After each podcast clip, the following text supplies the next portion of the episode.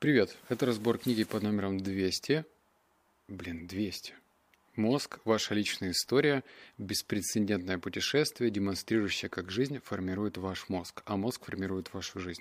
В этом выпуске тебя ждет 6 выводов, но давай сначала немножечко побухчу на тему книг и продолжим, сразу перейдем к практике. Во-первых, я не подготовил какую-то слезливую речь опять про то, что, о боже, 200 книг я озвучил – не знаю, то ли потому, что это второй подкаст за день, и что-то я не подумал что-либо сказать. А, слезливую речь номер один можешь послушать под выпуском 100. Я тогда удивлялся, как же я так уже записал 100 книг. А теперь, блин, 200. Да уж. Ладно, теперь касаемо книг, э, касаемо мозга. Тавтология такая.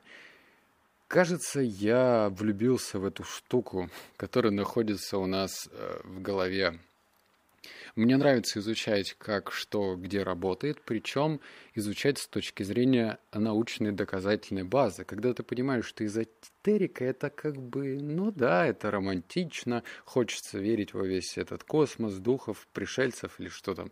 Но вот доказательной базы там минимум. Что касаемо мозга, что касаемо нейробиологии, которая семимильными шагами приближается и дает нам эти данные, это круто. Но есть минус. Это скучно, потому что синапсы, гипоталамусы, мозжечки, вот эти вот мне лично никуда не уперлись. Я предприниматель, и думаю, тебе тоже важна практическая информация. Когда ты не думаешь, так, а сколько синапсов существует в нашей голове? Это информация, не знаю, для коктейльных вечеринок, когда ты ходишь и говоришь какую-то ересть, ну, типа умную, и все таки вау, да ты эрудированный. Вот я лично считаю не для этого, а для того, чтобы понять, что у нас такого в голове, как это использовать, причем себе на руку, и получить конкурентное преимущество. Вот и все, что я хотел сказать. У меня, наверное, уже книг 10 про мозг, я буду периодически почитывать. Надеюсь, ты разделяешь мое мнение. Вывод номер первый. У человека все иначе. Мозг новорожденного запрограммирован лишь в определенной степени. Ребенок умеет дышать, плакать, сосать, обращать внимание на лица и способен выучить язык, на котором говорят родители. По сравнению с другими животными, мозг человека при рождении не до конца сформирован. Гены определяют лишь общие черты схем нейронных сетей, а тонкую настройку связей выполняет опыт взаимодействия с внешним миром, что позволяет адаптироваться к окружающим условиям. В этом возрасте число связей достигает максимума и превышает необходимое. Теперь образование новых связей подавляется стратегией обрезки нейронов. По мере взросления около 50% ваших синапсов, синапсов исчезает. Я же говорил, будет неинтересно. Но потерпи. Какие же синапсы остаются, а какие исчезают? Если синапс успешно участвует э, в работе нейронной сети, он усиливается, и наоборот, не приносящий пользы синапс ослабляет и в конечном итоге исчезает. Это похоже на тропинкой в лесу. Вы утрачиваете связи, которым не пользуетесь. И здесь ключевой вывод – в сущности, процесс формирования вашей личности определяется укреплением уже существующих возможностей. Вы становитесь сами собой не потому, что в мозгу появляется нечто новое, а в результате удаления ненужного. Внимательный слушатель, кажется, ухватился за очень интересный вывод. Оказывается, мы все стартуем с одинаковыми показателями. И нас формирует не то, что, э, что мы вырастили, а то, от чего избавились. Вот так дела. Ну, лично меня это, в общем-то, торкнуло очень сильно. Вот номер два.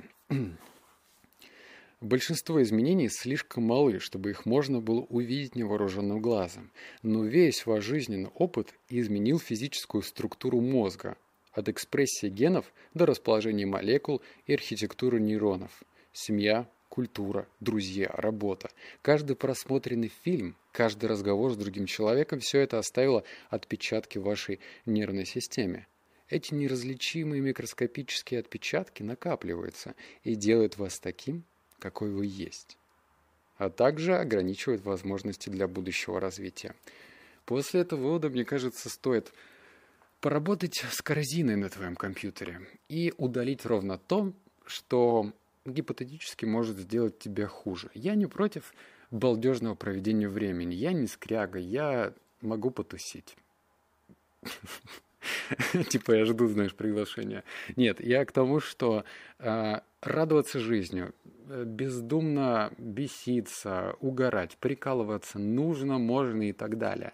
Но если это становится своеобразной философией, то есть ты превращаешься в такого гедониста, который только и получает удовольствие, только балдежно проводит время, часами просматривает сериалы, то еще раз, эти неразличимые микроскопические отпечатки накапливаются и делают вас таким, какой вы есть.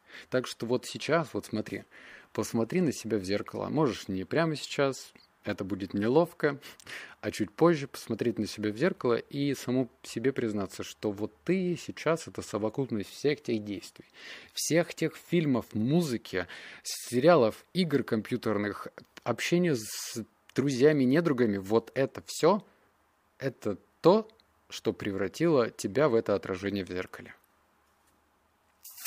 Вот тогда. Эм, по-моему, это даже устрашающе. Вывод номер три. Наше прошлое нельзя считать точной записью, которой мы можем доверять. Скорее, это реконструкция событий, иногда граничащая с мифологией. Перебирая воспоминания о прошлом, мы должны помнить, что не все подробности точны. Некоторые взяты из истории, которые люди рассказывают о себе, другие определяются представлением о том, что случилось. Таким образом, если ставить знак равенства между своим «я» и своими воспоминаниями, то наша личность превращается в какой-то странный, непрерывный и изменчивый рассказ. Мне сразу вспоминаются все эти истории, когда какой-нибудь журналист спрашивает миллионера, что-то миллионера, миллиардера, типа, скажите, в чем ваш секрет успеха? Скажите, благодаря чему вы добились успеха? И этот миллиардер, он чешет свою седую бороду и такое выдает что-нибудь. Я много трудился, или я был верен своим целям. И в этом нет ничего плохого, говорить такие прописные истины. Никто не будет осуждать и говорит, что это вода водой, ну, блин, это же говорит миллиардер, он имеет право на такое. Но с другой стороны, э, память коварная штука. Я думал, что это у меня, потому что я поэтому перестал давать какие-то, ну, точнее, в том количестве перестал давать интервью, потому что, мне кажется, я буду сам себе противоречить, ну, и буду выглядеть каким-то странным балаболом, потому что у меня какие-то цифры путаются вообще. Я уже сам начинаю сомневаться, как что происходило. Оказывается, это не только моя проблема, а вообще память так устроена. Видимо, синапсы, привет вам, если мы их не используем, они начинают сокращаться, стираться, и, собственно, зачем хранить эту информацию, если вот, о, можно пойти новую песню Моргенштерна послушать даже. Вот номер четыре. А, и это не ошибка мозга. Он не пытается создать точную симуляцию окружающего мира. Внутренняя модель представляет собой грубое приближение, достаточное, чтобы мозг знал, где при необходимости искать мелкие детали и дополнительные подробности. Почему же мозг не дает нам полной картины? Дело в том, что с точки зрения затрат энергии мозг обходится нам очень дорого. На него расходуется 20% потребляемых нами калорий, поэтому мозг старается работать как можно эффективнее то есть обрабатывать минимальное количество информации от органов чувств, лишь бы хватило для ориентации в окружающем мире. Да, я много, конечно, эпитетов слышал в сторону мозга, что это ленивая жопа, что вообще тренировать его это себе дороже выходит. Но вот тебе еще одна интересная идейка. Давай расскажу личную историю. У меня, значит, по-моему, в году 2018 я думал, что все, я лайф, лайфхакер еще тот. Значит, написал на листочке фразу такую прям мудрую, типа, а, что здесь там написано? Делаю ли... А, то, что я делаю в данный момент, приводит ли меня к успеху или приведет к успеху. Ну, в общем, как-то так. Я уже даже забыл, как видишь. Примерно такая формулировка. Я ее поставил в рамочку рядом с монитором и думал, ну что ж, в следующий раз, заходя на порно-сайт, я увижу эту табличку и подумаю, даже вот она, мудрость вот что меня должно остановить. А, не остановило, потому что мозг просто отказывался это видеть. Эта рамочка благополучно слилась фоном, и мозг ее просто не замечал, потому что она стала частью декорации – нет, она не сливалась с обоями, обои были бежевого цвета, а рамочка черная. Да вот что-то мозг его намеренно не хотел видеть. Так что помни, чтобы твой мозг видел какие-то странные загадочные закономерности, возможно, интересные бизнес-идеи, какие-то гениальные идеи, надо его тренировать. Тебе поможет книга «Рисовый штурм». Я ее повторно читаю. Там есть клевые, понятные упражнения, причем простые, которые желательно делать. И так ты мозг свой откалибруешь в сторону поиска интересных идей. Вот номер пять. Как я принимаю решения? Как мы принимаем решения? Съесть мне мороженое или не стоит? Ответить на письмо немедленно или подождать? Какие туфли надеть? Наш день состоит из тысячи мелких решений. Что делать, куда пойти, как отреагировать, в чем участвовать. Первые теории принятия решений предполагали, что люди – рациональные существа, взвешивающие все «за» и «против», чтобы сделать оптимальный выбор. Однако научные наблюдения этого не подтвердили. Мозг состоит из множества конкурирующих сетей, у каждого из которых свои цели и свои желания. Возьмем, например, мороженое. Некоторые нейронные сети вашего мозга хотят сладкого, другие возражают, считая, что в долговременном плане это вредно. Третьи полагают, что вы можете позволить себе немного мороженого, если пообещаете завтра э, пойти в тренажерный зал. Мозг похож на парламент, состоящий из соперничающих политических партий, которые борются за право управлять государством. Ваши решения могут быть эгоистичными или благородными, импульсивными или предусмотрительными. Мы сложные существа, поскольку состоим из множества побуждений, каждый из которых стремится стать главным. Про партии интересно. И по итогу побеждает та партия, где больше всего членов этой партии. Да?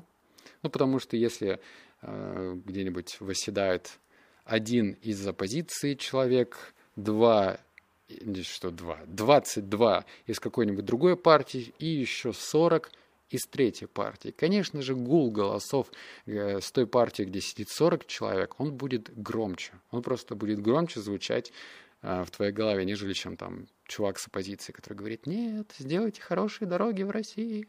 Что, почему, почему в Германии хорошие дороги, в Финляндии вроде хороший, похоже, климат, а у нас в Питере дороги грызут бобры, сделайте. И а, ему другая партия говорит, замолчи, все хорошо, больше налогов, цен на нефть. Ну да ладно, все, я не туда пошел.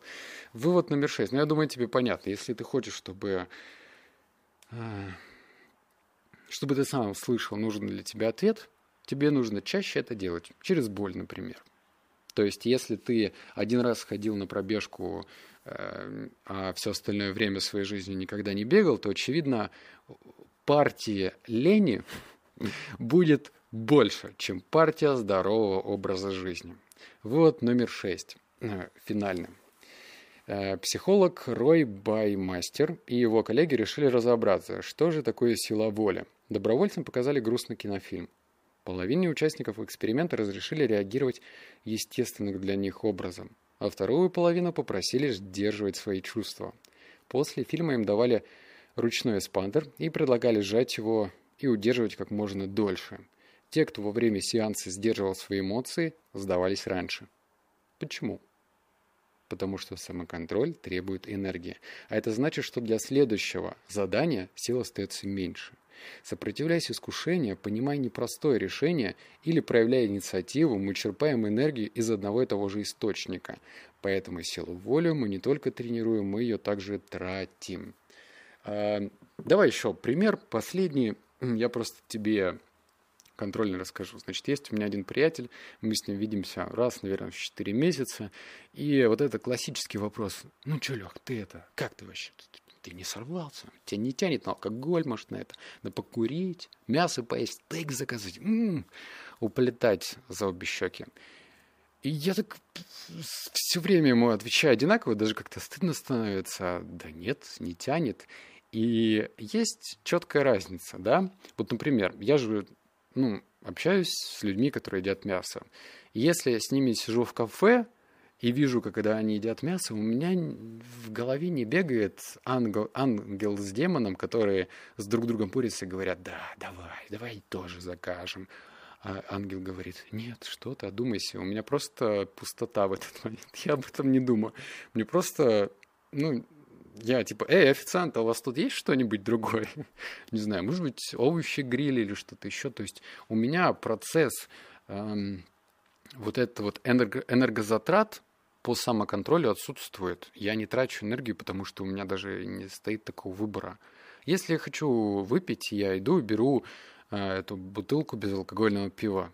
Сижу, делаю вид, что м-м, пиво, и все. Понимаешь, да? А безалкогольного виски я еще не видел. А вот пиво нормально по вкусу. Так что там раз в три месяца могу выпить безалкогольное пиво, и мне не тянет. То есть нет такого, что так, у меня ломочка, ломочка. Нет, ничего такого нету. Вот как-то я рад, что это все происходит. Так что если ты хочешь улучшить и усилить свою силу воли, то тебе, как бы это парадоксально не звучало, нужно перестать к ней обращаться. То есть та новая привычка должна быть наполнена прежде всего, зачем ты это делаешь. Я не пью, потому что тын-тын-тын-тын-тын. Куча-куча разных аргументов. И тогда сила воли такая поднимет руки и скажет, так, э, братан, ты и так молодец. Я, в общем-то, в отпуск поеду, ты без меня справляешься хорошо. Обращайся, звони, там, пиши на e-mail, когда будет сложности, проблемки. А так ты сам молодец. Наверное, это так работает. Вот, я не могу вытаскивать из книг про мозг больше прикладных выводов, потому что, еще раз, если тебе интересна история про синапсы, читай научную литературу, прочитав которой полтора два листа, мозг начинает засыпать, ты зеваешь и думаешь, о боже, и что я сейчас делаю? Иногда я нахожу силу воли, вот здесь она мне нужна. И я читаю такие книги, потому что я пытаюсь найти какие-то такие интересные инструменты, прикладные инструменты. Так что вот эти книги будут иногда появляться. Ну все, разбухтелся я. Обнял, поцеловал, заплакал. Ссылку, которая будет висеть час, я тебе в прошлом подкасте про нее рассказывал. Она провисит час. Через час она исчезнет, и там вместо нее появится другая. Будь внимательным. Обнял, поцеловал, заплакал. Услышимся в следующем подкасте. Пока.